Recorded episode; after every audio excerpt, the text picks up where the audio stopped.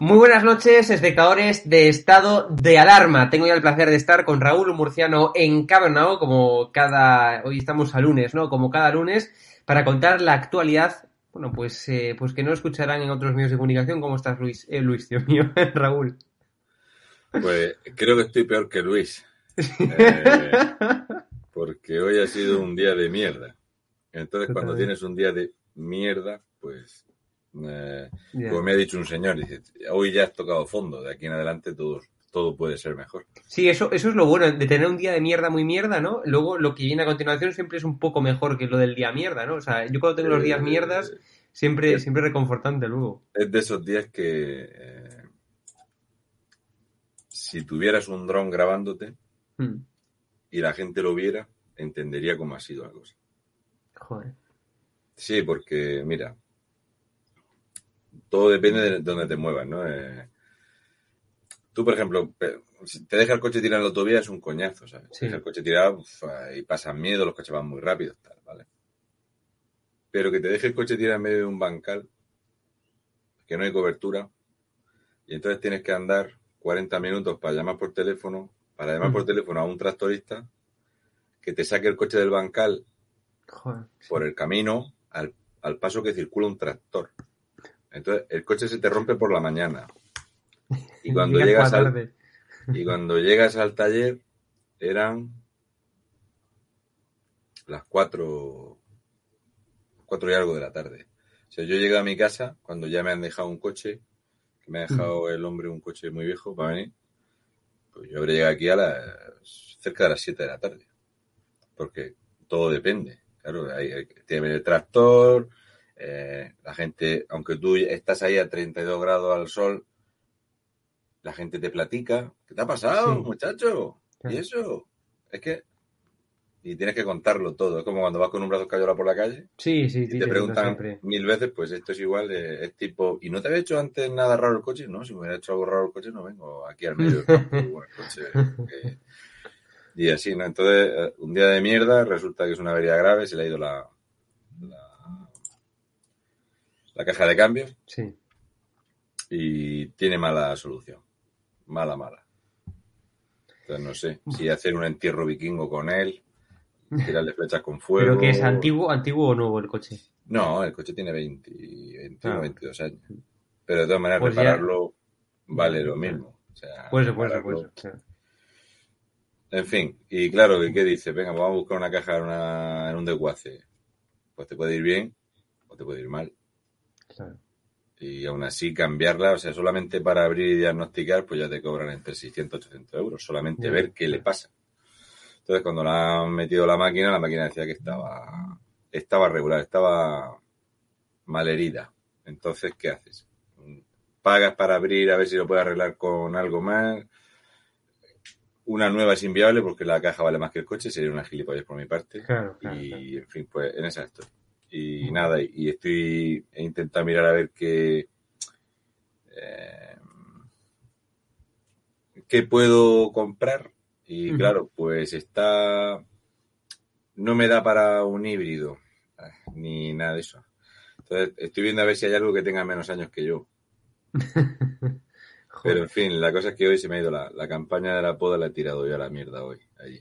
Para tener que comprar, claro, el, coche ese. Ahora necesito, pues, por lo menos tres meses de boda, pues, para pagar y, todo eso. Y estoy con la... El, ¿Qué hace? Dejas el coche y no lo miras siquiera, te arriesga y te juega 600 o 800 euros, es complicado, no sé.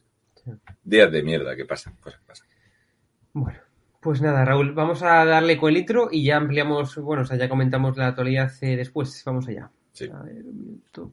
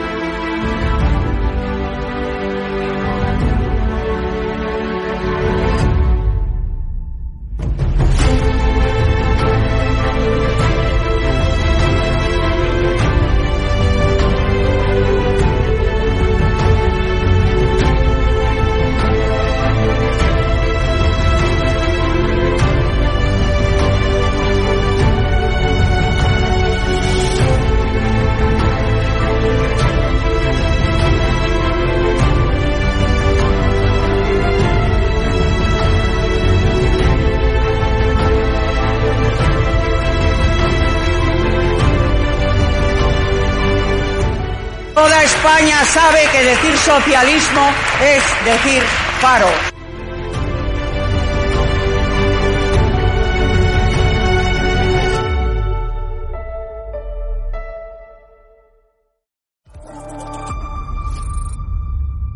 Fernando Simón, aquí en esta casa le llaman doctor Simón, ni ha hecho el doctorado, ni ha hecho el MIR, ni es doctor, ni nada que se le parezca. Ese señor que se fue de vacaciones dos veces en, en plena pandemia, yo creo que, en fin, la credibilidad de este señor mm, yo no la comparto con usted.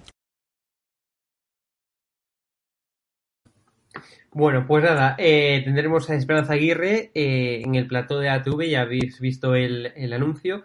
Eh, y bueno, y como siempre estamos, estamos en abierto ahora mismo en YouTube, recordaros que si entráis en atv.com y os registráis y además os hacéis miembros de plata oro, pues podréis conseguir una camiseta como la que os mostraremos, bueno, pues hacia el final del programa. En cualquier caso, Raúl, tenemos eh, múltiples noticias y yo sobre todo nos diga noticias desde, desde Nueva York, que es donde está Isabel Díaz Ayuso, como estamos viendo en portada ahora mismo que diario, y se pasea a diferencia de Sánchez sola por las calles de, de, Nueva York, bueno, pues, pues sin guardaespaldas, sin nada, ella sola por las calles de Nueva York y suponemos con el fotógrafo, porque alguien le tuvo que haber sacado la foto, claro. Eh, y así están las cosas. Luego también tenemos de actualidad. Sí, se, seamos sinceros. ¿Cuánta gente puede conocer a Isabel Díaz Ayuso paseándose por allí? Yo creo, yo creo sinceramente que nadie. Pues es la misma gente que a Pedro Sánchez. Sí, sí. Que bueno, que con Pedro Sánchez o sea, es joder, es el presidente de España. Que no lo conozca gente por, por Nueva York ya dice mucho, ¿no? A Isabel Ayuso, pues un es comprensible, no es la presidenta yo, de España, lamento, es la presidenta de Madrid. decir que Pedro Sánchez tiene un peso político internacional entre nulo y ninguno. Por eso, por eso te digo, vamos, por eso o sea, te digo, o sea, eh, es el tema. Normalmente, la... vamos a ver. Si tú le preguntas a un español, ¿me puedes por favor señalar en el mapa dónde está Oklahoma en Estados Unidos? Te va a mirar como los conejos cuando le dan las largas. Y entonces, sin embargo, a nosotros nos ofende mucho cuando fueron las Olimpiadas en España y le preguntaban a la gente dónde estaba Barcelona y la gente no la ubicaba en Estados Unidos, no tiene ni zorra idea. Pero claro, nosotros decíamos, joder, ¿qué, ¿qué, analfabetos son los americanos? ¿Sabe usted identificar algún estado en Estados Unidos? ¿Entiende qué embargo, significa fíjate- cuando le dicen el medio oeste?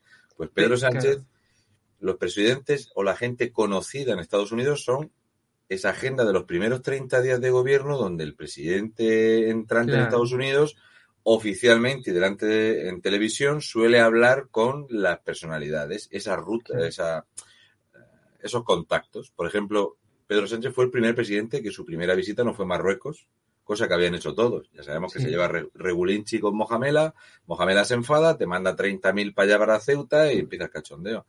Pero Pedro Sánchez en Estados Unidos, ¿quién es? Si la gente no lo conoce. Pero es que ese, es el problema, Raúl, ese es el problema, ¿no? Y es lo que tú decías, o sea, en Estados Unidos, la, la- digamos, los presidentes de gobierno son conocidos son precisamente con los que primero mantuvo contacto Joe Biden al llegar a la presidencia de Estados Unidos. O sea, co- y precisamente uno de ellos no es Pedro Sánchez. Pero dice mucho, ¿no? Dice mucho lo que tú comentabas, es decir, que, que para hacerse ver tuviera que llevar guardaespaldas, por lo menos Isabel de Ayuso sabe perfectamente que nadie la va a reconocer en Estados Unidos, eh, en Nueva York concretamente, que es donde está, pero bueno, pero Pedro Sánchez, por hacer esa propaganda, tuvo que rodearse de guardaespaldas, de empresarios que los conocían en su casa solamente, y, y más que Pero nada para, que- de- para demostrar, para demostrar que al menos iba con alguien, ¿no? Porque fue, o sea, fue no cacho- iba- a- claro. Para mí el momento cumbre de, de Pedro Sánchez es ir por la acera Mm. y había dos señoras así como mi madre allí Mm. hablando y se acerca con guardaespaldas y hace así. Les hace así la señal, cuidado, no, no desenfundan unas Pringles o algo, aquí tranquilas, que va a pasar un... Y la gente miraba y decía, esto será alguna película o algo. No saben quién es. Eso para mí fue el puntazo. El hombre, el, el guardaespaldas, se para allí delante de dos señoras que estaban en un banco. Y yo digo, esto, en serio, si la gente supiera quién es este papanatas y el dinero que tritura, pues se quedarían locos. Es que eso es, que es, que es verdad, ¿eh, Raúl? Es verdad, vamos. ¿entiendes? O Sí, sea, es increíble. mm, Pero fíjate- lamento- fíjate que- aquí a decirlo, España- pero es que es así. Esto- Pero que aquí a España viene, por ejemplo, como vino el otro día Iván Duque o presidentes eh, de otros países, la gente los, los conoce, ¿no? Pero es que a Pedro Sánchez que no los conoce. Es que literalmente es que no los conoce. Vamos, lo conocen en América Latina, pero prácticamente por, por las cuestiones que, que afectan al PSOE, ¿no? Y sus chanchullos con América Latina, No, vamos. Pero que en Estados, claro, es Eh, en eso, en eso sí. Pedro Sánchez, para que tener agenda, eh, pues eh, se reunió con el presidente argentino. Argentina Mm. está en la mierda y llegó él y dijo: Os voy a dar dinero. Y entonces hubo una cumbre aquí y otra allí. Sí. Eh, se fue a Bolivia, a ofrecer dinero, pues igual que hizo Zapatero. Zapatero llegó allí y dijo, os voy a dar 400 millones de euros. Y la gente decía, joder, macho, con los españoles, espectacular. Pero me gustaría saber qué opinión tienen de él en Chile o Colombia.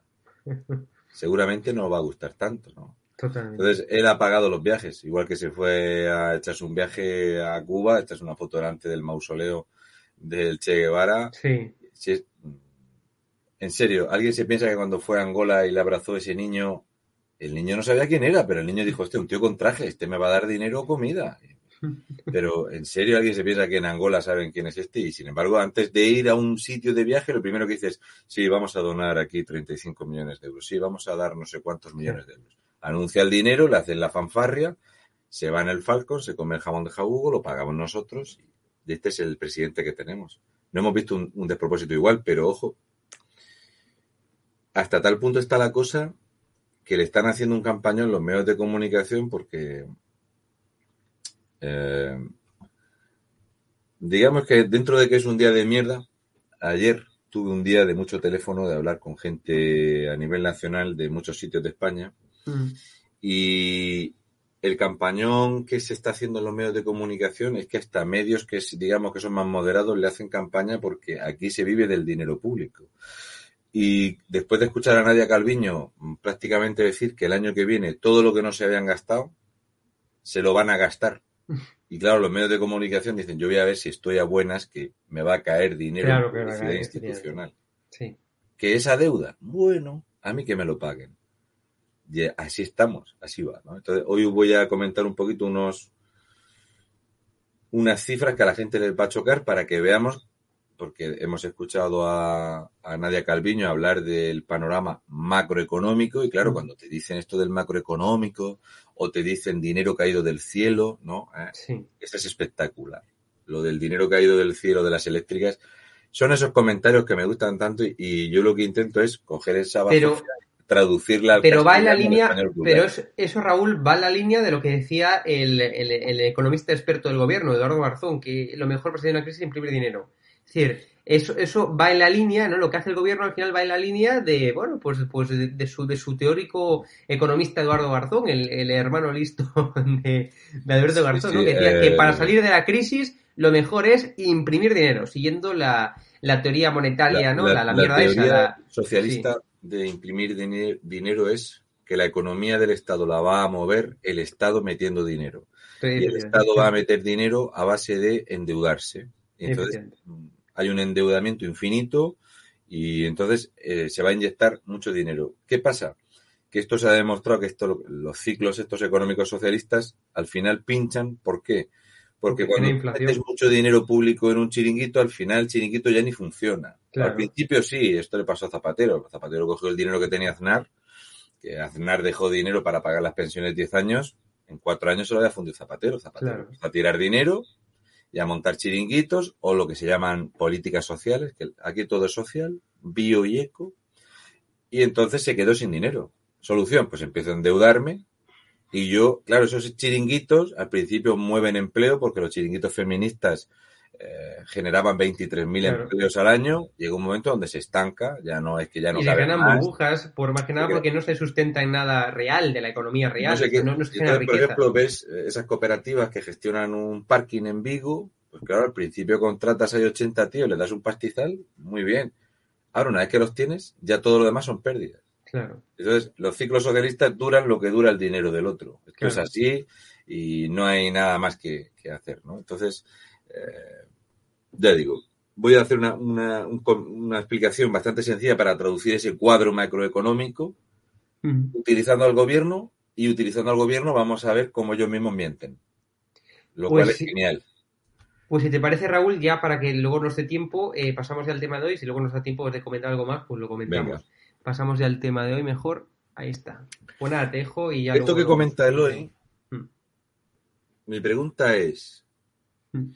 Si el problema que tiene el Reino Unido es que se niega a pagar, se niega a pagar en Estados, eh, o sea, el Reino Unido prefiere que todo su gobierno sea eco, bio y resiliente y al final termina comprando el suministro eléctrico a Francia a precios de locura y allí tienen un enorme desabastecimiento porque el desabastecimiento de estado, del Reino Unido viene por los precios que le hemos puesto a las emisiones de CO2. O sea, eso es un impuesto que nos hemos inventado y lo hemos inventado para arruinarnos.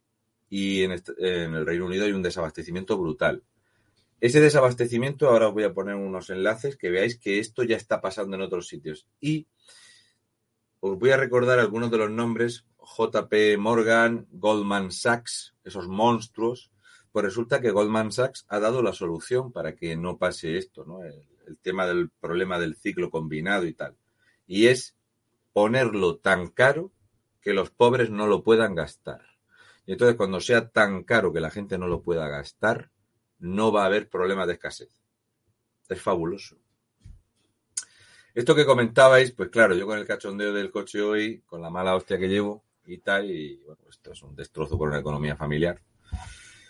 Mucha gente, eh, como yo, fíjate que, que, cómo es la vida, qué sentido del humor tiene tan macabro. Yo hace mucho tiempo y hace poco, relativamente poco, volví a recordar que estando la cosa como está, daros cuenta, que lo volví a recordar con el tema del volcán de La Palma, el cuánta gente se queda sin coche y el Estado tritura los coches que están impecables con la revisión al día, los neumáticos recién cambiados, coches con un mantenimiento fantástico. Y el Estado dice que como los coches tenían más de 13 años, que estaban para desguazarlos. Mire usted, eh, yo mi coche tiene 22 años, tiene 367.000 kilómetros pues un coche con 200.000 kilómetros y 14 años me parece que está genial. Yo nunca he tenido un coche nuevo en mi vida.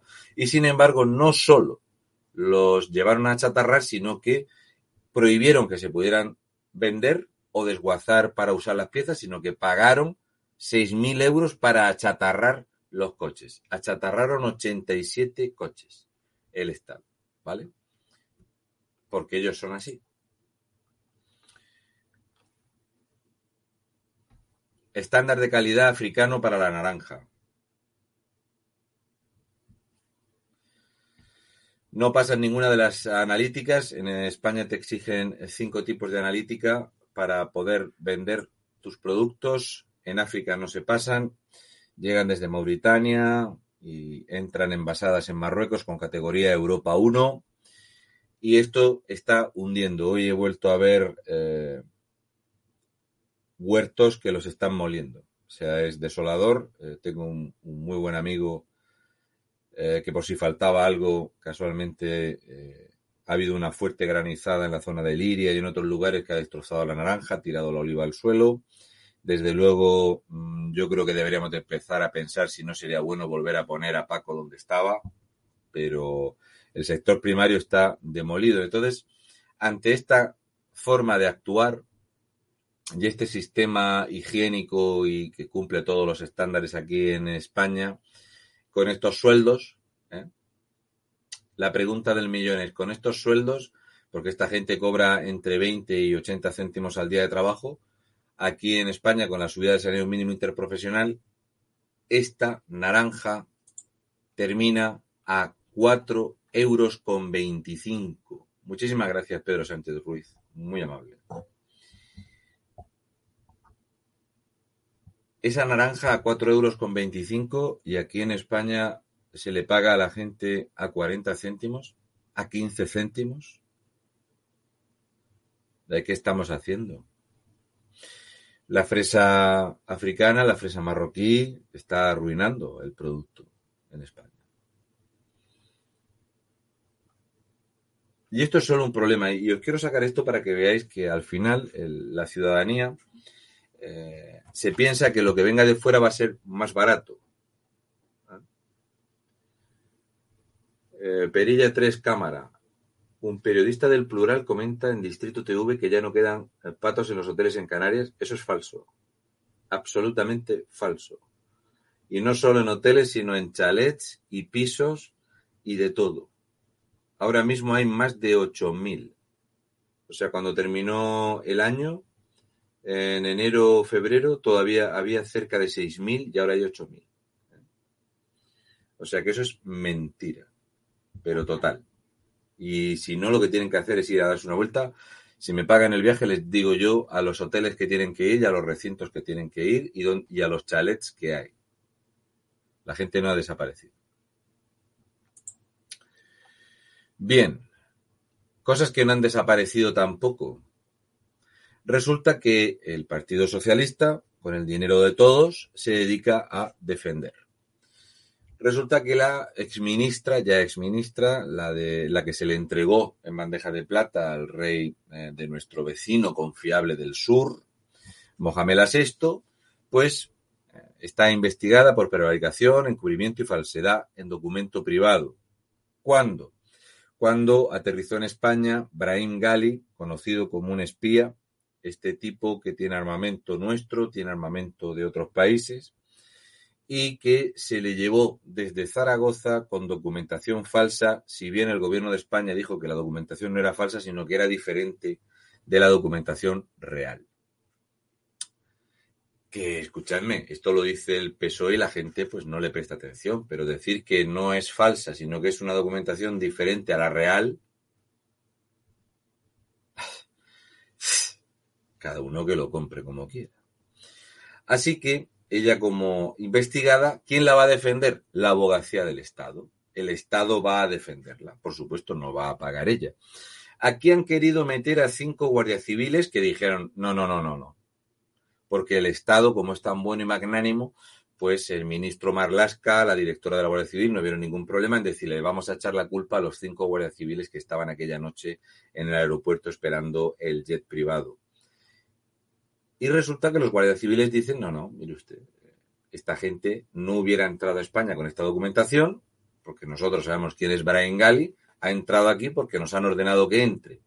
Y no solo eso, a mí me gustaría que aparte de González Laya, debe de testificar el señor Vara, no, perdón, el señor Lambán, como presidente de la comunidad autónoma de Aragón, ya que es allí donde aterriza el avión, debe eh, declarar el máximo titular en Aragón de sanidad, porque este tipo se mete en una ambulancia con todos los permisos sanitarios y se desplaza a La Rioja. Así que la presidente Conchita Andreu debe de explicar cómo circula esta persona y el máximo representante de la sanidad riojana que explique cómo una persona en pleno momento mortífero y mortal español, que yo tenía que estar con todo tipo de salvoconductos y pruebas negativas, este tipo aterriza en España con documentación falsa y se mueve entre comunidades autónomas.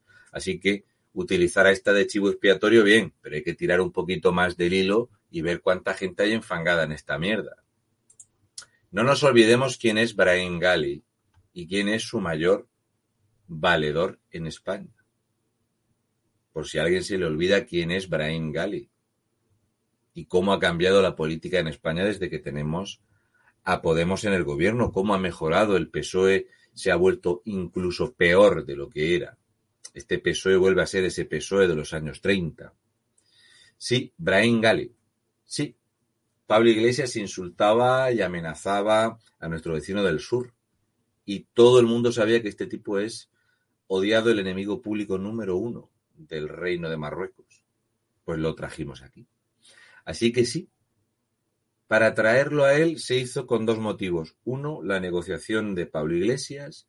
Dos, Conchita Andreu estaba dispuesta a hacer un favor utilizando la sanidad riojana con tal de que el Estado español legislase para que en La Rioja la gente que decida utilizar el aborto como método anticonceptivo, que es lo que parece que es a día de hoy, la interrupción del embarazo es prácticamente un método anticonceptivo, pues esta gente, nadie le ha preguntado a Pablo Iglesias qué negoció para traer aquí a este delincuente. Y lo de que saliera Ábalos diciendo en televisión mientras el otro se fugaba de España que no tenía ningún problema. Cuidado, ¿eh? Cuidado lo que nos gestiona España, que estos son los que van a traer la riqueza al país. Así que como premio, nuestro vecino confiable del sur y el motivo de fulminar a, González Laya, que la gente no se le olvide que Marlasca nunca ha reconocido ni contabilizado ni uno solo de los que entraron ilegalmente en España. Pero esto, que eh, los españoles tenemos la memoria bastante corta,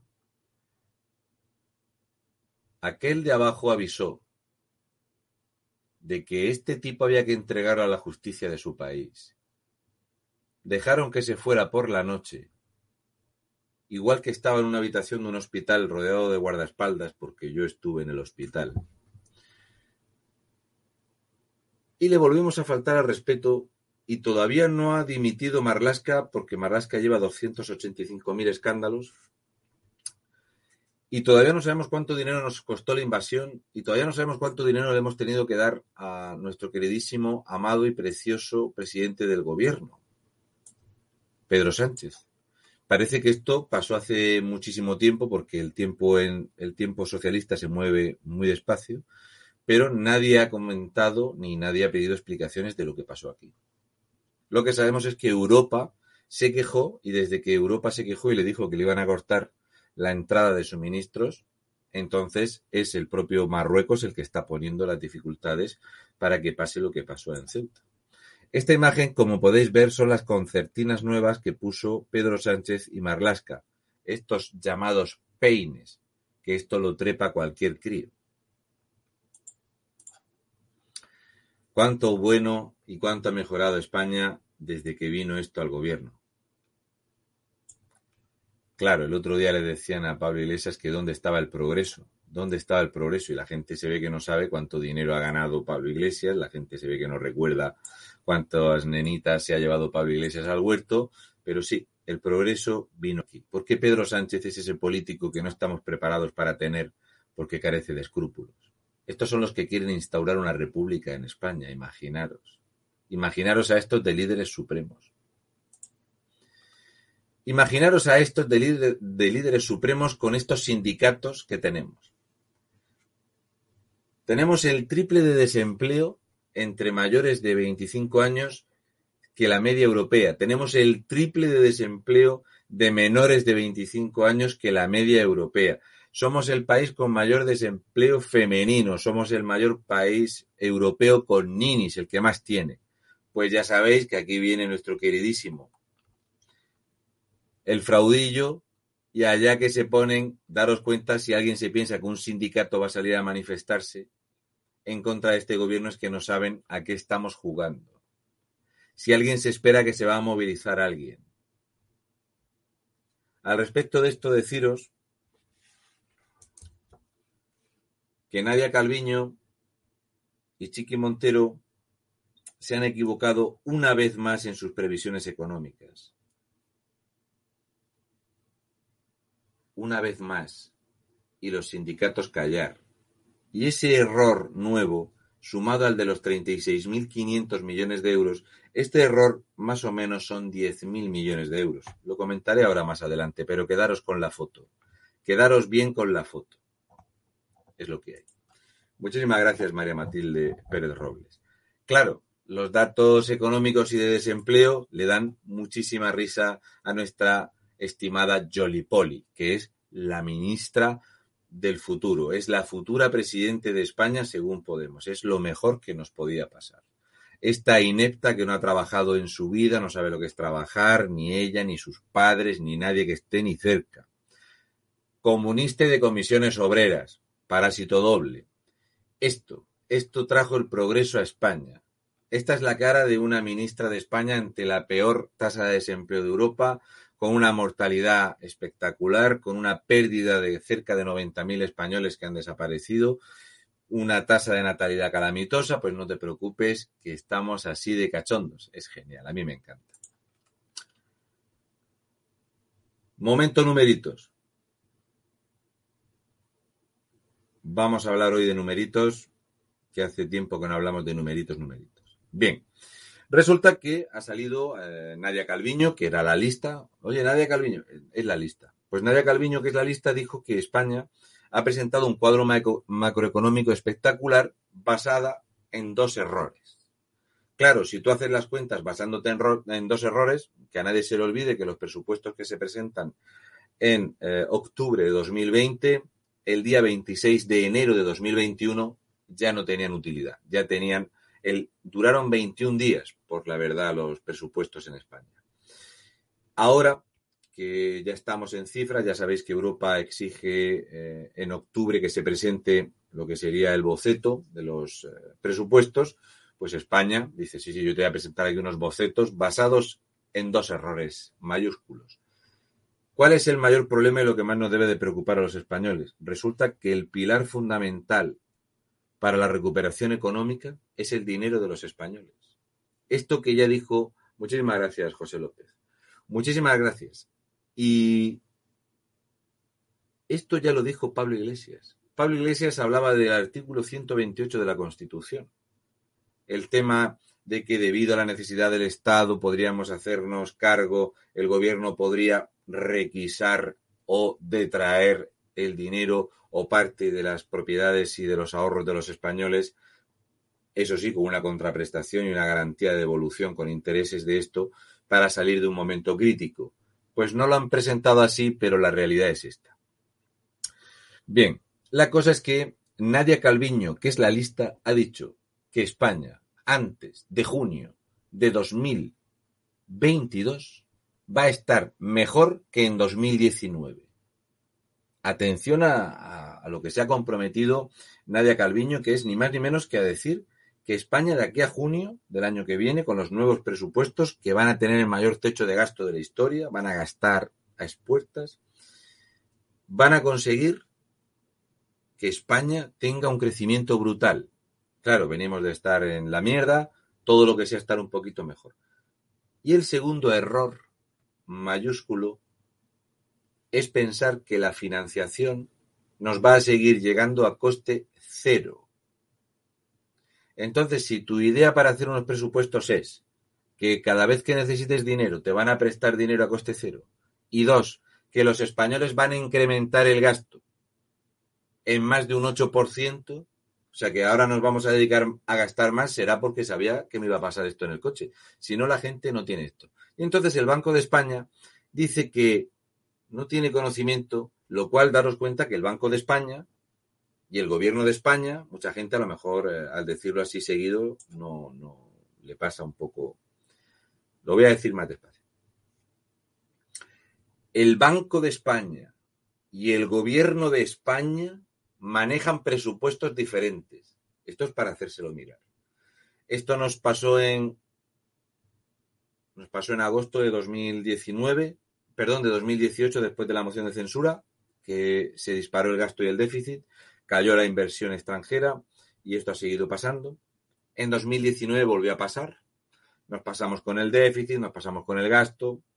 En 2020 podemos culpar a un hecho sanitario de dudosa eh, respuesta acertada por parte del gobierno, pero bueno, digamos que el cuadro económico mundial, pues bien, la han fallado, pero claro, también en mala suerte ser los peores en economía y los peores en sanidad y los peores en todo. Es mala suerte, pero bueno, son cosas que pasan. Pero es que resulta que para 2021 el error se volvió a multiplicar y estamos en unas cifras económicas que os voy a dar ahora que os van a encantar. Pues aún así para 2022 siguen con el mismo error continuado lo cual ya parece que es la forma de hacer política, que es engañar tontos y vender humo, y que el votante se piense que hoy no, mañana. Oye, ¿cuándo se va a corregir la senda de déficit? Mañana. Que es culpa del fascismo.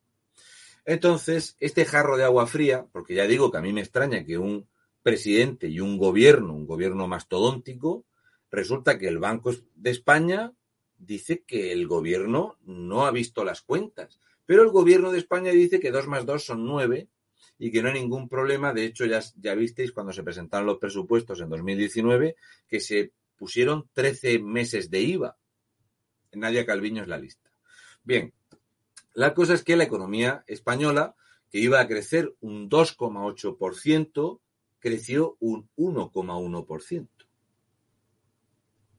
Entonces, empezamos con el fallo y empezamos a ingresar menos ya en el primer trimestre. Pero en el primer trimestre seguimos gastando. De hecho, ahora os voy a dar las cifras de la deuda para que veáis en cuánto se han ido equivocando una y otra y otra vez. Entonces, este crecimiento, claro, salió Pedro Sánchez diciendo, bueno, vamos a tener un crecimiento del Producto Interior Bruto récord en la historia. O sea, en, la secuencia histórica. ¿eh? Es el, de la secuencia histórica, pues, este es el mes que más empleo se ha creado, este es eh, el mayor crecimiento del PIB. Claro, si eres el que más te arruinas, o sea, yo, por ejemplo, hoy voy al taller, me dicen que reparar el vehículo me va a costar un riñón, un ojo y luego tengo que llevar gluten de Mercadona y una escama de dragón, pues si mañana me encuentro en la calle 50 euros, estaré mucho mejor que hoy. Y el gobierno se basa en esto. Entonces, el gobierno estimaba un 20,3% de crecimiento, el crecimiento fue un 17,3%. Y ya íbamos por debajo. Y el gobierno culpó al consumo, que los españoles no gastamos. Resulta que es que los españoles hay una cosa que existe que se llama incertidumbre. Hay una eh, cosa ¿no? que tenemos las personas que es que cuando no te fías de algo, no te gastas el dinero. Y entonces, eh, coméntanos que este, esta situación de, de, miedo de los españoles había conseguido que en España los españoles nos dio por no gastar. Claro, estábamos encerrados, tampoco había ocio nocturno, no había restauración, las ventas de coches por los suelos, las ventas de motos. La serie histórica empieza en 1958, pues en 1957 se vendieron más motos. Y así sucesivamente. Por lo tanto, los españoles generaron un ahorro enorme. Un ahorro tan grande que el Banco de España dice que los españoles en 2020 ahorraron 117 mil millones de euros debido obviamente pues a las restricciones, la gente gastó menos combustible, se gastó menos de todo. Se vieron muchos más vídeos de gatos, ¿vale? Y hubo gente que estando encerrada le dio por salir a la terraza con el móvil y dos pinzas a contar cosas de Felipe González, ¿no? Yo conozco uno de esos. Bien. La cifra récord de ahorro. Récord. No había tanta incertidumbre y tanto miedo desde el batacazo de Zapatero. Entonces, Claro, el gobierno, ya sabéis, un socialista viendo dinero, mm, dinero. Así que el gobierno dice, no, no, España va a repuntar porque los españoles tienen en el banco 117 mil millones de euros. Por lo tanto, la demanda interna, como bien dice el artículo, debe, debe ser el principal motor de recuperación. Lo que pasa es que yo con 45 años, que cumplo 46 en unos días, siempre digo que en las libretas del banco dice debe y haber. Debe y haber. ¿Correcto? Que deban los españoles de gastar no quiere decir que vayan a gastar. Porque las cifras de ventas de automóviles están por los suelos, el precio de la vivienda está disparado, todo es una calamidad. La gente tiene pánico. Entonces, cuando tú vas a repostar, ves que está tan caro que intentas evitar ese viaje de, capricho, ¿no? La hostelería está totalmente contenida. Tenemos los hoteles que ahora mismo el precio de una habitación de hotel es exactamente el mismo que en 2006. Daros cuenta cuando cada vez hay más servicios y más gastos. Y los eh, españoles no gastan. Entonces el gobierno de España, que esta es la parte que es interesante que podéis ver, el gobierno de España en esos presupuestos inventados dice que se van a gastar los españoles más de 50.000 millones de euros porque, claro, la gente va a salir a gastar descosidamente. La gente va a salir a gastar como loca. ¿eh? Los españoles de aquí a final de año nos vamos a gastar 50.000 millones de euros más porque como lo tenemos ahorrado y los españoles somos unos manirrotos, vamos a salir a fundir. Entonces, cuando te dice Nadia Calviño que la principal palanca de crecimiento de la economía española vendrá del gasto de las familias y eso va a hacer que haya una intensidad de rebote del Producto Interior Bruto como nunca. Solución. El año pasado la tasa de ahorro llegó en los eh, domicilios hasta el 22,5% de la renta. Inédito en España. Jamás se había ahorrado tanto en los meses de confinamiento. Nunca. La gente, claro, si no había tampoco dónde gastarlo, y eso que se, se hizo récord absoluto de gasto en Amazon, por ejemplo, que ahí Jeff Bezos dijo, ahora me lo voy a gastar en pasearme los huevecillos por el espacio. Así que los españoles, estando ya como estamos, camino del décimo mes de 2021, los españoles siguen sin gastar, porque no se fían. ¿Y por qué no se fían? Pues porque confiamos todos en que los nuevos españoles sean los que hagan reflotar la economía. Los españoles confiamos plenamente. Entonces, claro, resulta que el tercer pilar que esgrime Nadia Calviño a la hora de hablar de eh, la economía es que ya el año que viene va a venir turismo como en 2017. No sabe por qué, pero confían en que los españoles se van a gastar 50.000 millones de euros y que en 2022 van a venir 85 millones de turistas. ¿Por qué? ¿Basándose en qué? En nada que se pueda tocar. Pero si todo eso falla, no os preocupéis que, como ha dicho Hugo, se imprime dinero, tocamos al Banco Central Europeo y nos va a dar dinero. Porque hasta que esta gente se incorpore a pagar pensiones, quizá pase un tiempo. Entonces, el acoso y derribo a la comunidad autónoma de Madrid, que no se ha conocido jamás una cosa igual, o sea, habría que eh, volver a los tiempos de hazaña y de toda esta gentuza en contra del odio separatista catalán de Luis Companys y Esquerra Republicana, pues resulta que seguimos exactamente igual. Cuanto más ha atacado el gobierno central a Madrid, resulta que Madrid se lleva uno de cada tres euros de dinero de inversión. Y entonces, cuando escuchamos a paletos funcionales como Chimo Pig o a personas que tienen un serio problema etílico como es eh, Francina Armenalcol, hablando de que la culpa es de que los ministerios están en Madrid y entonces las inversiones se hacen en Madrid. Pero resulta que la inversión extranjera no viene a estos lugares, sino que sigue viniendo a Madrid. Y que la gente que más gasta es la gente de Madrid. Y que a alrededor de 300 kilómetros cuadrados todo lo que haya 300 kilómetros del radio de alcance de Madrid, saben que los madrileños salen los viernes, gastan dinero y mueven la economía. Este encerrar a los madrileños hundió la economía de Segovia, de, de Ávila, de Aranda de Duero y de tantísimos sitios como por ejemplo Trujillo. Pero no os preocupéis. Entonces, como nosotros no nos dedicamos a decir lo que dice la prensa española, porque nosotros no tenemos eh, no tenemos que decir lo que nos digan, porque a mí, por suerte o por desgracia, yo diría por suerte, porque prefiero que no llegue esa llamada, de que me ofrezcan algo para mentir, estos gráficos no se los van a poner en televisión. Entonces aquí veis, ¿vale?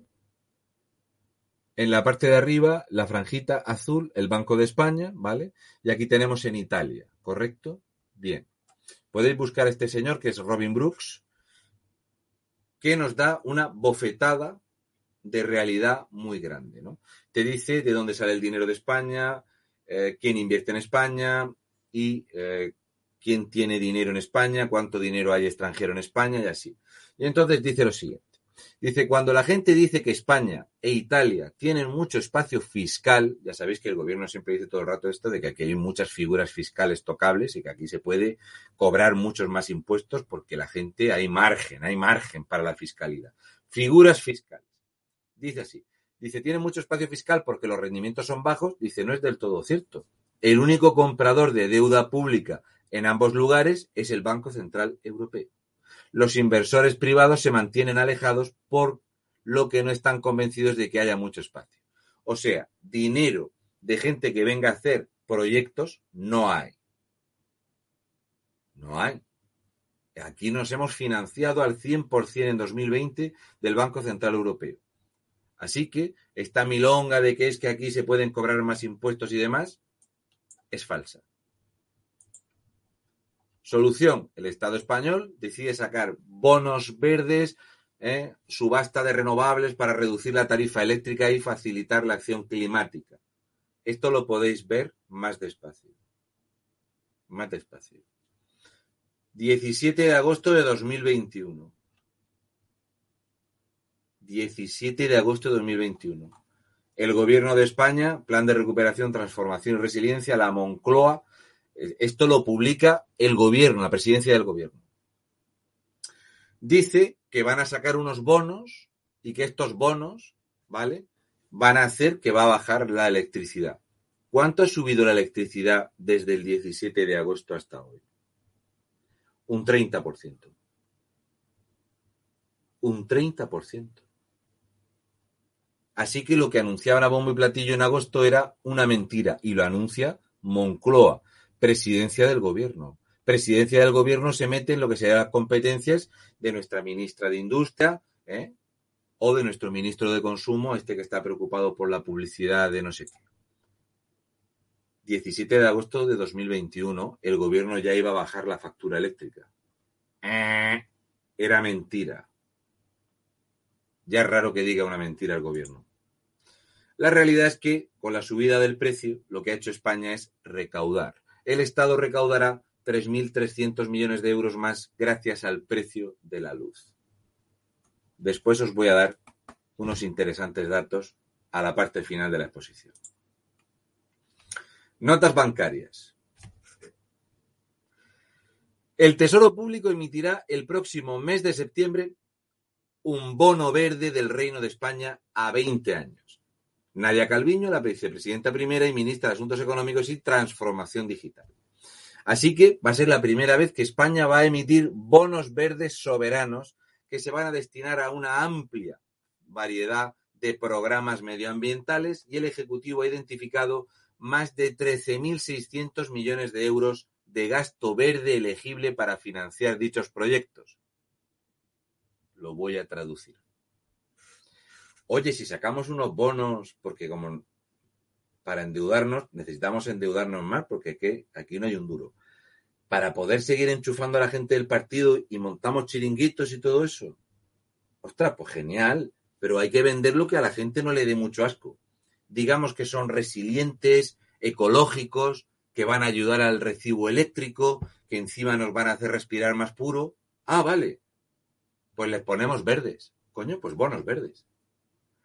Y no solo eso, sino que estos bonos verdes van a financiar inversiones en tren, ojitos extremeños, y la mitigación y adaptación al cambio climático. Me preocupa eso de adaptarse al cambio climático. Mm, suena regulinche. Destacan la construcción de instalaciones renovables, la eficiencia energética, el transporte limpio o una correcta gestión de residuos. O sea, vamos a endeudar a España para dentro de 20 años, que son cinco legislaturas, vamos a endeudar a España en cinco legislaturas para montar unos chiringuitos de gestión, de evaluación y demás. Con el objetivo de desarrollar un mercado de finanzas sostenibles, el Gobierno ha creado un grupo interministerial que lidera el Tesoro Público junto con la Oficina Española del Cambio Climático y el resto de ministerios implicados que han estado avanzando en la elaboración de un Plan Nacional de Finanzas Sostenibles y la puesta en marcha del primer programa de bonos verdes. ¿Lo habéis entendido?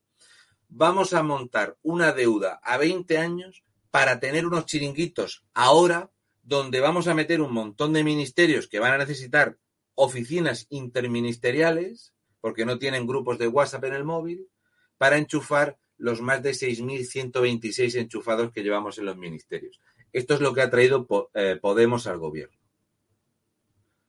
España ha emitido por primera vez bonos a 50 años ya no nos conformamos con endeudarnos a 20 años, ya tenemos bonos a 50 años. La púa va a ser pequeña. Y entonces tenemos a la mejor ministra de la historia. yes, tú can. Y dice Jolly Polly. 14 de septiembre. Ante un aumento sin precedentes del precio de la electricidad, el gobierno actúa con determinación. Daros cuenta de que ella habla como si el aumento del precio de la electricidad no fuera con ellos. Es que es culpa de Trump. No, es que ya no está Trump. Joder, cáspita. Hoy impulsamos un plan de choque para reducir la factura de la luz, los beneficios caídos del cielo. Skyfall. Skyfall Profit. No veas cómo suena esto, macho. Para quitarle estos beneficios caídos del cielo, por cierto, un detalle esto que anuncia Yolanda Díaz el 14 de septiembre de 2021, lo digo esto para los votantes, votantas y votontos que hay mucho. Si revisarais un momentito y tuvierais suficiente capacidad, lo primero para saber ducharos y enjuagaros bien. Lo segundo, mantener la ropa interior medianamente limpia. Y tercero, para mirar los programas electorales de vuestros partidos, sabríais que Podemos en 2018, junto con Pedro Sánchez, cuando hicieron la moción de censura, anunciaron una ley, una ley para coger este rendimiento que es ni más ni menos que los impuestos que hay de las energías que cuesta menos trabajo producir.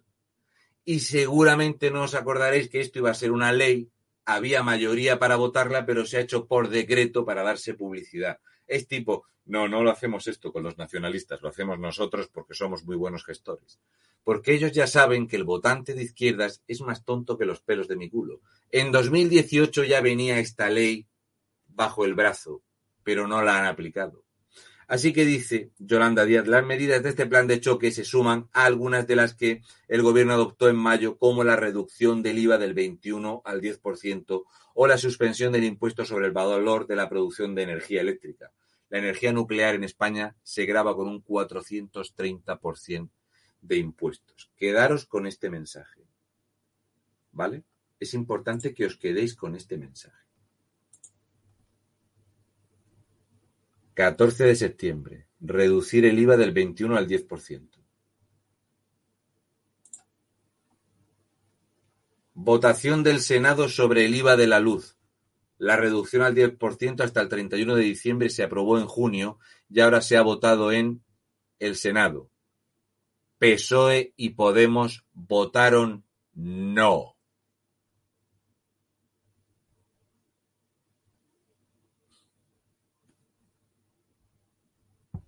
Joder, Yolanda Díaz.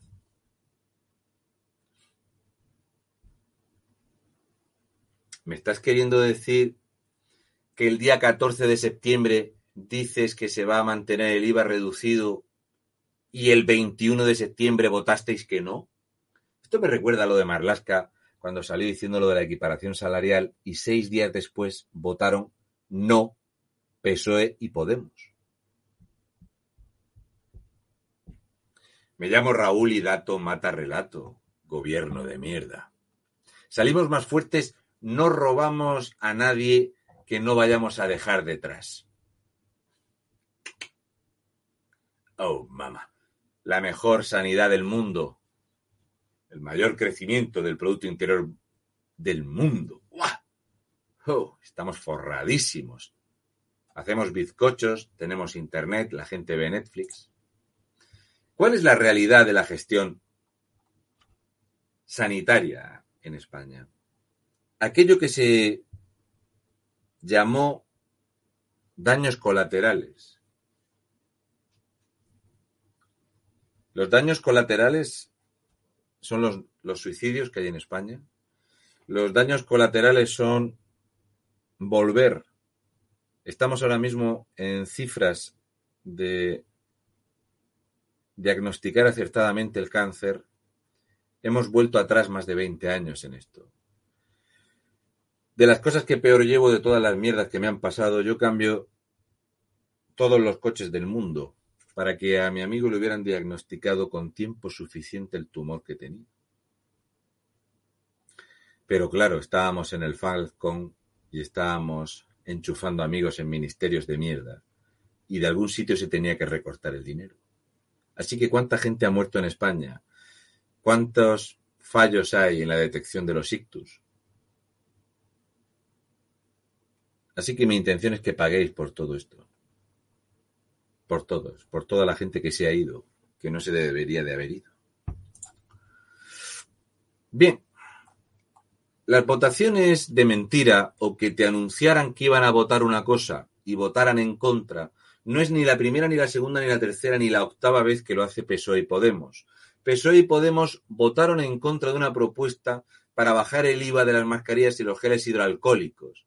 Y no solo votaron en contra, sino que dijeron que era culpa de que Europa no permitía bajar, igual que era culpa de Europa que no se podía bajar el precio de la electricidad.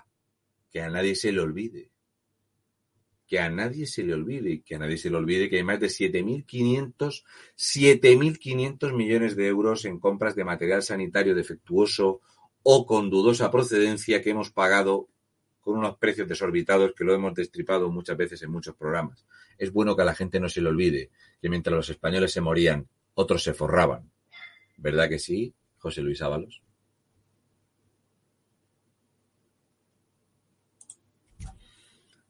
Unos se mueren, otros se forran.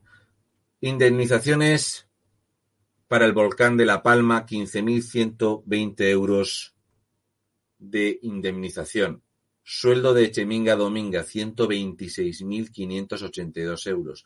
Sueldo de Íñigo Herremojón, 109.199.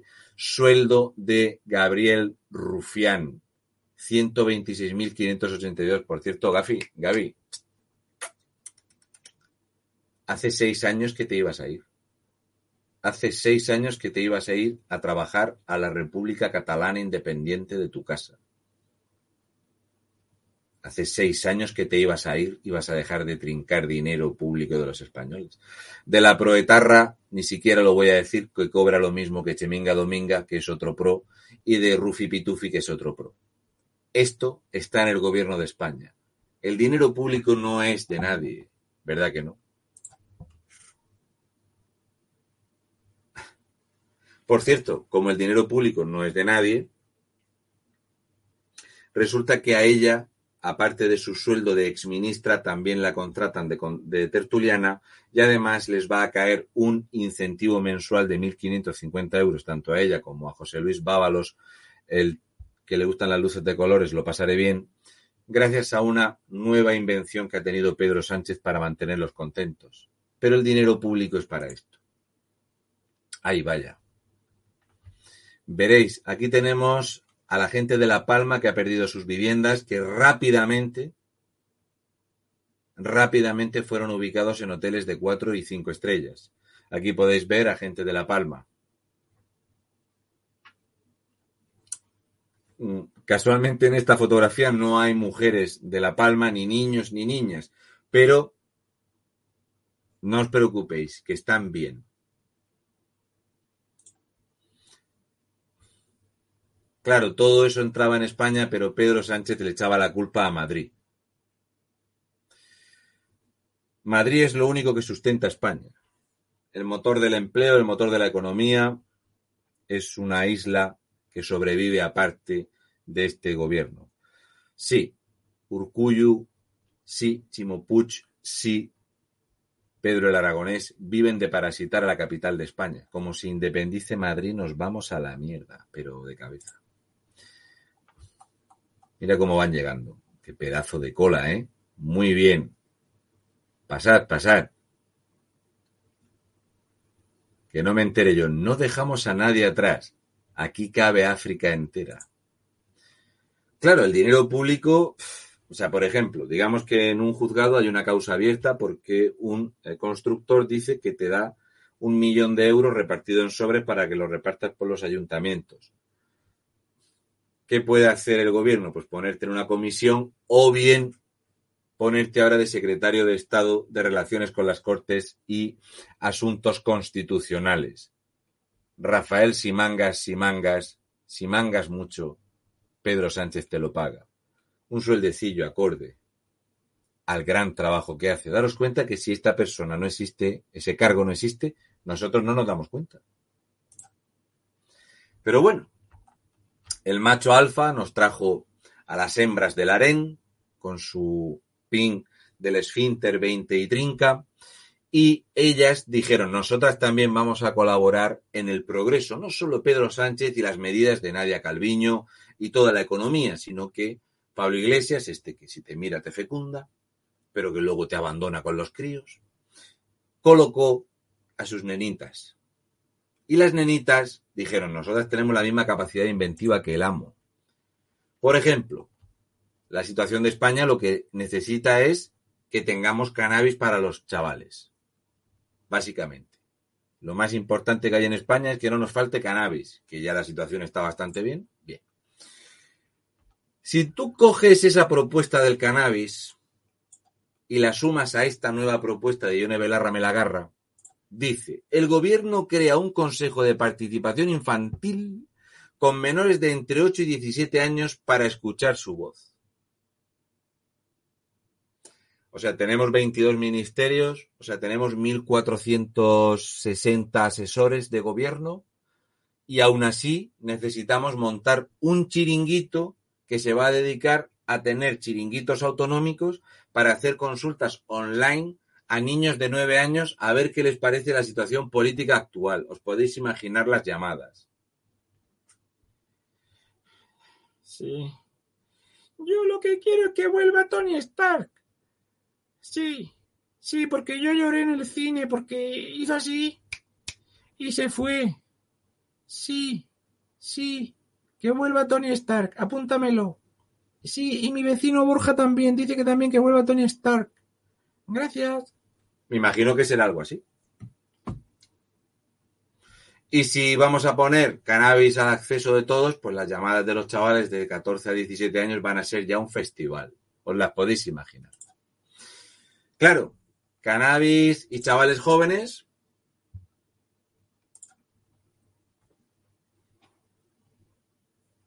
¿Qué es lo que necesita España para la economía? Un 40% de desempleo juvenil. A esto falta que haya más estupefacientes en la calle. ¿Qué puede salir mal?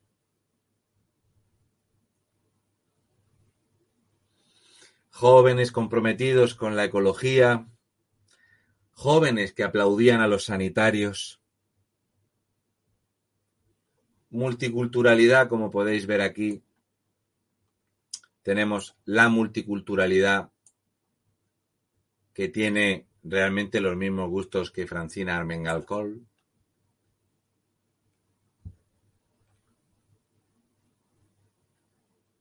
Riqueza, riqueza multicultural. A este chaval que va así en esas condiciones, pues, y este también, pues necesitan más droga. Claro. Somos el mayor consumidor de marihuana de Europa, el mayor consumidor de cocaína del mundo está en Barcelona, pues hace falta más. Yo lo, yo lo veo. Sí, yo creo que esto lo que necesita es que Podemos, ante los jóvenes más concienciados de la historia, estos es consultarle a estos, a estos, les ponéis un teléfono, unas aplicaciones móviles y unas páginas web para que estos te digan qué es lo que quieren. ¿Qué pasa? Pues yo lo que quiero es que el himno de España desaparezca y que pongan un temazo de trap. ¿Sabes lo que te digo? Trap latino que lo mola. ¿Sabes lo que? Sí, tía, sí. Oye, por cierto, lo de pasar de curso, si suspendes y no examinas de septiembre, pase. Pero, y estando en mi casa jugando al Fornite, ¿no pueden darme ya el título universitario? ¿O qué pasa aquí? Joder, que sois unos putos fascistas ofrecedores de mierda. Bueno, cuelgo que viene mi madre con la cena. Hasta luego, hasta luego. Me imagino que será así. Sí, señor. Qué jóvenes. Merece la pena consultarles qué es lo que les pide el cuerpo. Qué ecologismo, ¿verdad? Te quiero la vida, brother. Todo esto mío para tu pussy. Algo así. ¿Qué le vamos a hacer? Claro, Resulta que la militancia, que me gusta mucho, lo pone ahí, la militancia. Os recomiendo que si queréis reíros, que veáis los grupos de Podemos en las redes sociales que los paga Podemos. El ingreso mínimo vital funciona mal, que rima. Vamos a dar la pelea en la negociación de presupuestos para que llegue a la gente más humilde. Perdonadme. Guerrilleras moradas de Podemos es que Podemos no está en el gobierno. Es que la medida estrella de Podemos no era la paguita.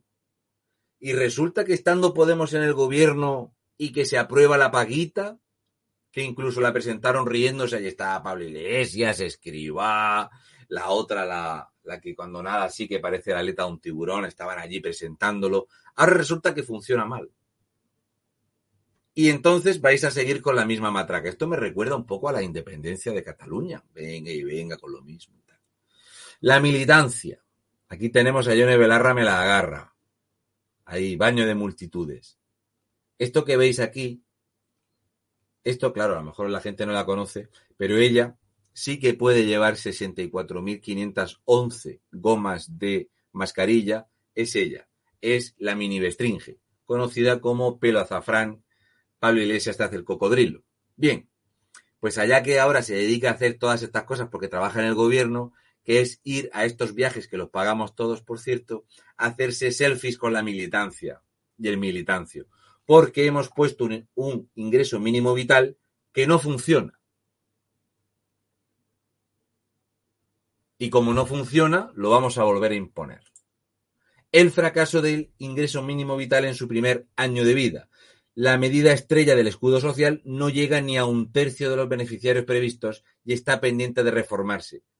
Esto parece muy de Podemos, que es, hacemos una mierda, esa mierda no funciona, pero le hemos dado mucha publicidad, así que hay que reformar esa mierda y después no funcionará tampoco. ¿Por qué? Por culpa del fascismo y el heteropatriarcado que tengo aquí colgado. ¿Qué le vamos a hacer?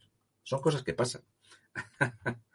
me llaman rata, me llaman chepudo, me lo dicen muchas veces, me lo dicen a menudo. Sí, su medida estrella no funciona. Lo del cocodrilo no puedo explicarlo aquí, pero digamos que si tú le estás haciendo una cosa a ella y ella te echa una foto desde arriba, es hacer el cocodrilo. Bien, claro, cuando tú tienes un tipo con esta capacidad, ¿verdad? Que te mire te fulmina, que vamos, te mira las bragas a los tobillos. Es espectacular. Si viera qué cara de gustico puso Pedro Sánchez. Este estas políticas de Podemos no existirían si no se hubieran vendido sí o sí. Si no se hubieran vendido sí o sí en todas las televisiones durante miles y miles de horas de vendernos esto y de que saliera, como podéis ver en la imagen,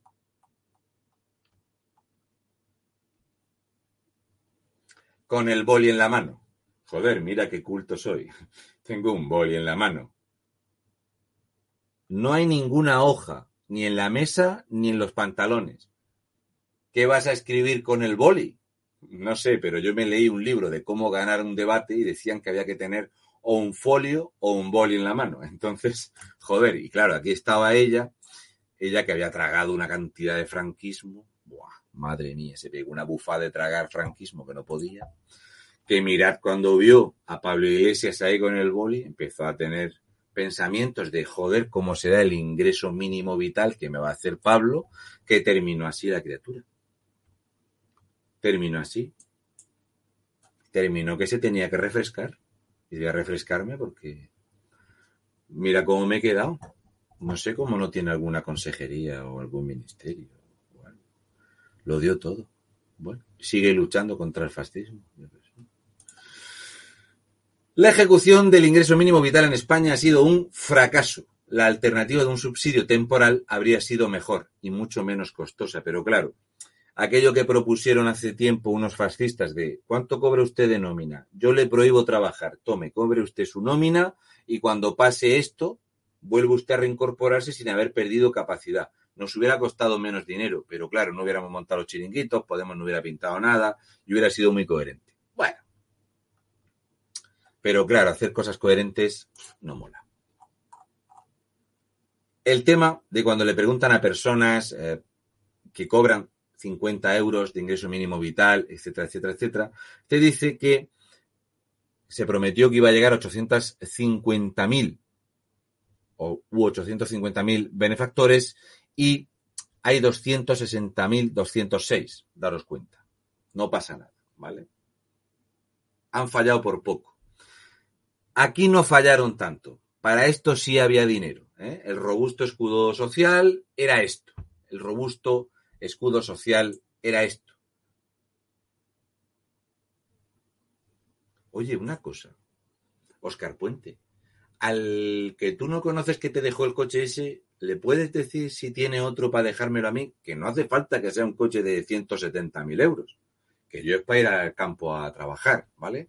Acuérdate dame un toque. Que no hace falta que sea el mismo coche que el tuyo. Venga, campeón. Hasta luego. Claro, llegó el enorme escudo social y llegó la gente que vino a enriquecer España y que vino sí o sí a traer la riqueza. Aquí veis el País Vasco. Claro, mucha gente dice, coño, esto va a ser Canarias. Es el País Vasco. Son los nuevos Euskaldun. Ay, divina de la muerte. Claro, la gente dice, seguro que es Canarias. Mira, otra que ha venido a darlo todo. qué contentos están en Gijón con su gestión. Menos mal que, claro, había que prohibir a los bomberos toreros trabajar. ¡Ay, mira! Madre mía, madre mía, el País Vasco. Madre mía, el progreso. Todas las mujeres, los niños, el robusto escudo social. Ah, claro, si es que el ingreso mínimo vital no llega porque el dinero no va donde tiene que ir. Es que a Urcuyo le gustan los nuevos Euskaldun. Y este de aquí de atrás, esto que hay aquí, esto que hay aquí, que mucha gente dirá, joder, si parece una película de estas de los Yakuza y tal. No. Estos no quieren españoles, quieren nuevos Euskaldun. Quieren nuevos Euskaldun. Para hacer nuevos Euskaldun, es cierto que en las elecciones vascas, pues quizá no se respetaba la democracia, ¿vale? La democracia iba regulinchi. ¿Qué le vamos a hacer? Pero bueno, esto es una realidad más que evidente. Pero nadie criticó que pasara esto, ¿no? Ay, los demócratas, joder. Quiero que os paréis un momento en pensar la inteligencia que puede almacenar alguien que es incapaz de hacerse los agujeros en la funda de almohada que coincidan con los ojos. Salvo que ahí debajo estuviera Oriol Junqueras cuando pesaba 150 kilos menos, ahí no coinciden. Mira, mira qué cara de... Son igual de inteligentes a cara tapa que destapa. Es espectacular. Bueno, el robusto escudo social que iba a llegar a las personas migrantes, a los patos, tampoco les ha llegado muy bien pero aún así hemos acogido a más de 400.000. En Irún, por ejemplo, están muy contentos porque los alojamientos han mejorado muchísimo. Quieras que no, el robusto escudo social en Irún pasaba por aquí. Es cierto que los jóvenes reclaman que haya más cannabis en las calles, porque los jóvenes son muy demócratas y los jóvenes dicen que tiene que haber más cannabis en las calles porque, quieras que no, es lo que necesitan. Robusto escudo social. Hombres, lunes a las 11 de la mañana. Vaya, pues sí que van a trabajar duro para pagarnos. Así que, como el gobierno legislaba y no cumplía sus medidas, el gobierno salió a manifestarse con UGT y comisiones obreras porque estaba mal el tema del trabajo y de la economía, así que hemos tenido un gobierno que se manifiesta en contra del gobierno. Y luego pensamos que Adrián Barbón va con lo justo. Madre de Dios bendita. Numeritos. Aquí veis las cifras del endeudamiento en España. Como podéis ver, en enero de 2021 teníamos una deuda de ese billón 348.369 millones de euros. De hecho, esa deuda al finalizar enero llegó al billón 314.000 que decía el gobierno, con lo cual había un desfase de 34.000 millones de euros más el déficit que fueron esos 36.500 millones en los que se equivocó Nadia Calviño, que era la lista. Bien, pues si cogemos las cifras oficiales del Banco de España de la deuda, resulta que entre enero y abril la deuda varía aproximadamente más el déficit en unos 75.000 millones de euros. Solamente hasta abril la deuda crece en 63.813 millones de euros. 425 millones 420 mil euros al día. Aquí hay un artículo que dice Sánchez eleva la deuda pública en 218 millones cada 24 horas, que lo escribe José María Rotellar. ¿Qué pasa? Que las cifras no están bien. Libre mercado no calcula las cifras adecuadamente, porque, y esto es un consejo que le doy yo a los periodistas, que está muy bien que esperen tener algo de, buena publicidad, tienen que pensar que si la deuda ha pasado de ese billón 389.302 millones en abril, actualmente la cifra en septiembre es de 1.453.115 millones de euros. Resulta que la deuda sube de media 15.423 millones de euros al mes. Son más de 500 millones de euros al día. Por lo tanto, las cuentas son incorrectas. no son 218 millones de euros. De hecho, la cifra más pequeña que hemos tenido en todos estos meses desde enero son, desde enero, serían 425 millones 420 mil euros al día. Por eso hay que, aunque la prensa te diga una cosa, hay que comprobarla siempre. A ver. Que tengo a la perrita esperando para salir, perdona. Que quiero terminar, que me queda muy poquito. Si cogemos la deuda de las administraciones públicas, de las administraciones públicas, esto lo podéis bajar desde el Banco de España, ¿vale? Esto es un PDF que hay en el Banco de España. Esto es público, lo puede bajar la gente que esté aburrida y diga, voy a martirizarme la vida viendo la ruina que tenemos. Bien. Pues en las eh, administraciones públicas te dice que ha habido un déficit excesivo, ¿vale? Y que la deuda del PIB supera el 125,3% del Producto Interior Bruto en el primer trimestre de 2021. Y aquí dice, si os dais cuenta, el momento donde empieza a subir este endeudamiento es en el último trimestre de 2019. Los que me lleváis tiempo viendo en directo, sabéis que yo siempre os digo que está muy bien hablar de la ruina de 2020. Es que 2020, pues tal, pero la ruina de 2020 empieza el 14 de marzo porque el 8 de marzo no pasaba nada en España, absolutamente. Lo dice tonto Simón, lo dice Illa y aquí no pasaba nada. Pero, sin embargo, el momento donde se dispara es en el último trimestre de 2019 cuando se anuncia esta subida del ingreso eh, del salario mínimo interprofesional. Ahí es donde empieza el catacrack. De hecho, el catacrack, si veis, aquí empieza 2021 y la curva es absolutamente incontenible. O sea, la deuda en España es brutal. Las tasas de crecimiento, así estamos. Esta es la situación. Aquí veis el quiebre ¿eh? o la quiebra, mejor dicho, cómo crece y en 2021 estamos peor. Estos son eh, los informes del Banco de España, que parece ser que el gobierno de España no tiene los informes del Banco de España, que sería bueno que los tuviera. De hecho, este informe es del 18 de junio de 2021. Bien, los datos de recaudación anticipan una subida récord de la presión fiscal. La agencia estatal, ¿verdad?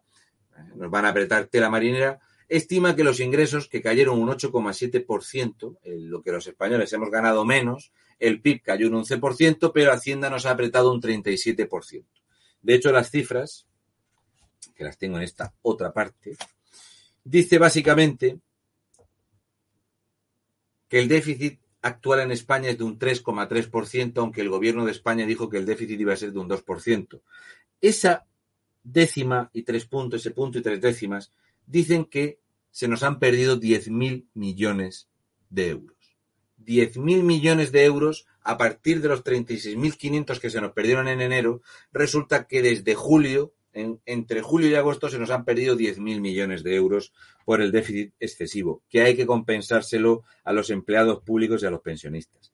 No solo eso, sino que Hacienda en el año 2019 recaudó 15.700 millones de euros más que en 2018. 15.700. La recaudación en el año de la ruina y de la crisis española, 2020, pasó de 15.700 millones de euros más a 17.274 millones de euros más. O sea, la economía cayó, los ingresos cayeron y Hacienda nos cobró 2.574 millones de euros más será para los patos, ¿correcto? Sí, Eloy. Lo que pasa es que quiero terminar. Albi se ha dicho que el Fogasa se queda sin liquidez. Mientras tengamos liquidez desde Europa, el Fogasa seguirá pagando como sigue pagando todo. ¿vale? Solución. Hacienda te aprieta más las tuercas. El gobierno no reduce el gasto. El gobierno dice que va a gastar más que nunca. Así que Chiqui Montero asume que España no podrá cumplir con el déficit que te exige Europa hasta 2024 o 2025. ¿Entendéis esto lo que sería en la economía doméstica de cada uno? O sea, decir, bueno, si no lo puedo pagar, ya lo pagaré más adelante. Pues bien, resulta que España en 2020 recaudó 30.000 millones de euros en impuestos relacionados con el sector de la automoción, los coches, los camiones, las motos, etc. 30.000 millones de euros. con un déficit de mantenimiento de las carreteras de 7.500 millones de euros. Con esos 30.000 millones de euros, ¿no se podían haber hecho las obras de mantenimiento que nos reclaman desde Europa? Que Europa dice que con 6.000 millones de euros se podrían mantener las carreteras en perfecto estado y nuestras vías de comunicación, pero el sobrecosto de nuestra calamitosa obra pública dice que en vez de 6.000 que estima Europa necesitamos 7.500. La pregunta es, si se recaudaron 30.000 millones de euros, ¿dónde está ese dinero? Que seguimos con las carreteras hechas una mierda y seguimos cada vez inventando nuevos impuestos. ¿Dónde está el dinero? ¿Por qué el PSOE sigue haciendo estas previsiones los votantes socialistas? No, se quedan atónitos y estupefactos de ver cómo les mienten, les mienten, les vuelven a mentir, les cobran más, suben los precios, te miento, te miento, te vuelvo a vender una ley en 2021 que estaba propuesta desde 2018 y así sucesivamente. Así que mi solución para todo esto es que España no se va a morir porque las que lo odian este país lo ataquen. España se va a morir porque la gente que quiera este país no la defiende. Es básicamente lo que pasa. ¿No? Así que este lema me parece muy bueno. Si luchamos podemos perder. Si no luchamos, estamos perdidos.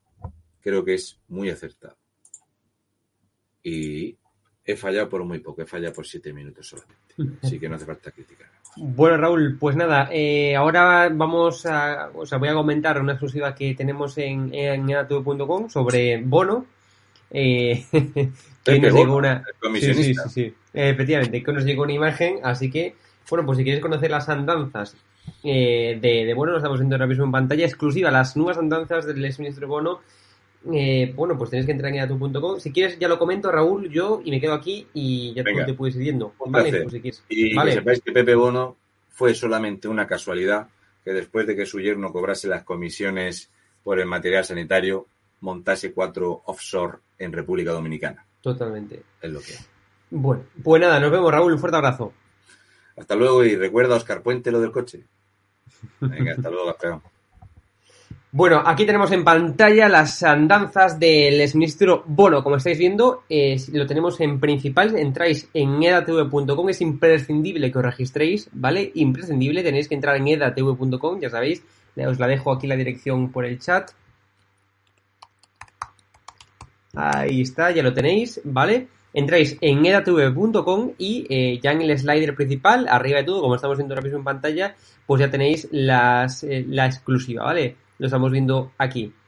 Em, luego, claro, hay varias cuestiones. Es decir, Bono tenemos una imagen muy interesante, pero también vamos a tratar la fortuna de Bono, que es inconmensurable, como comento en el vídeo. Repasaremos también en esta exclusiva, bueno, pues las últimas noticias sobre Bono y repito, una imagen que nos ha llegado que no os voy a desvelar más para que entréis en edatv.com para que veáis el vídeo, pero una imagen que pone de manifiesto una vez más la hipocresía y lo majara que está este tío, lo digo así de claro.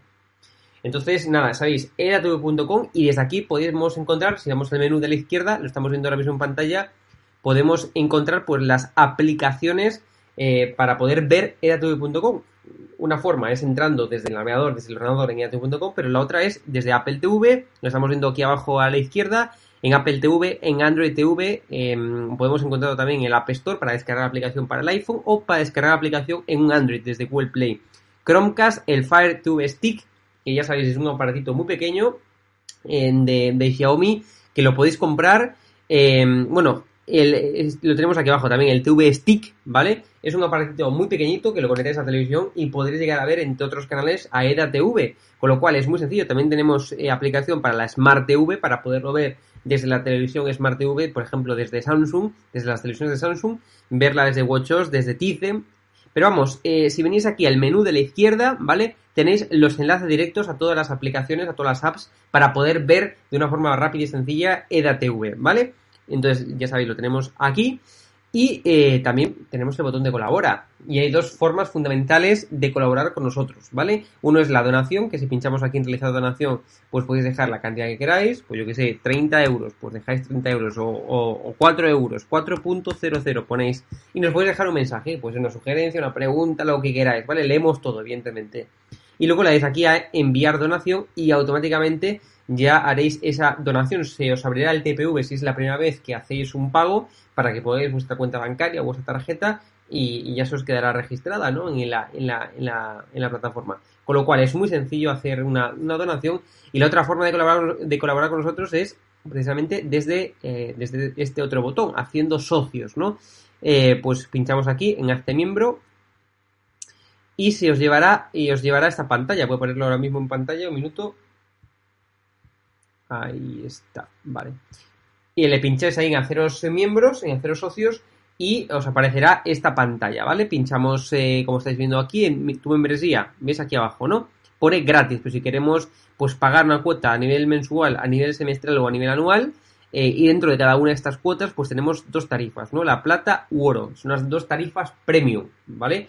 Bueno, pues pincháis en la que queráis y si cuantos más pagáis, bueno, pues uno más nos ayudáis, con lo cual podemos continuar eh, con este proyecto, con este medio de comunicación en libertad. De hecho, hoy hablaban que, eh, claro, que, el, que, prácticamente el 98% de los medios de comunicación ocultaron el atentado yihadista de Murcia. Pero nosotros, aquí en Esto Alarma TV, lo hemos contado hace cuatro días hace cuatro días, cuando nadie hablaba de ese atentado de yihadista en Murcia, lo contábamos aquí en Esto Alarma, con lo cual yo creo sinceramente que merece la pena, bueno, pues por poco que podáis ayudar, pues que ayudéis a Estado de Alarma, ¿eh? porque es un medio que evidentemente, al no recibir publicidad institucional, al no recibir publicidad del gobierno, al no recibir subvenciones, bueno, pues podemos ser libres y contar las cosas libremente, con claridad, con sencillez y con claridad, ¿no? Que creo que son dos aspectos fundamentales. Bueno, pues aquí tenemos las tarifas plata u oro, ¿vale? Nos podéis hacer miembros, la dais aquí a guardar membresía y como siempre decimos, una vez que la dais a guardar, por favor, volved aquí y fijaros si ya efectivamente cambió y pasó de gratis a la tarifa que tengáis y que está todo bien hecho.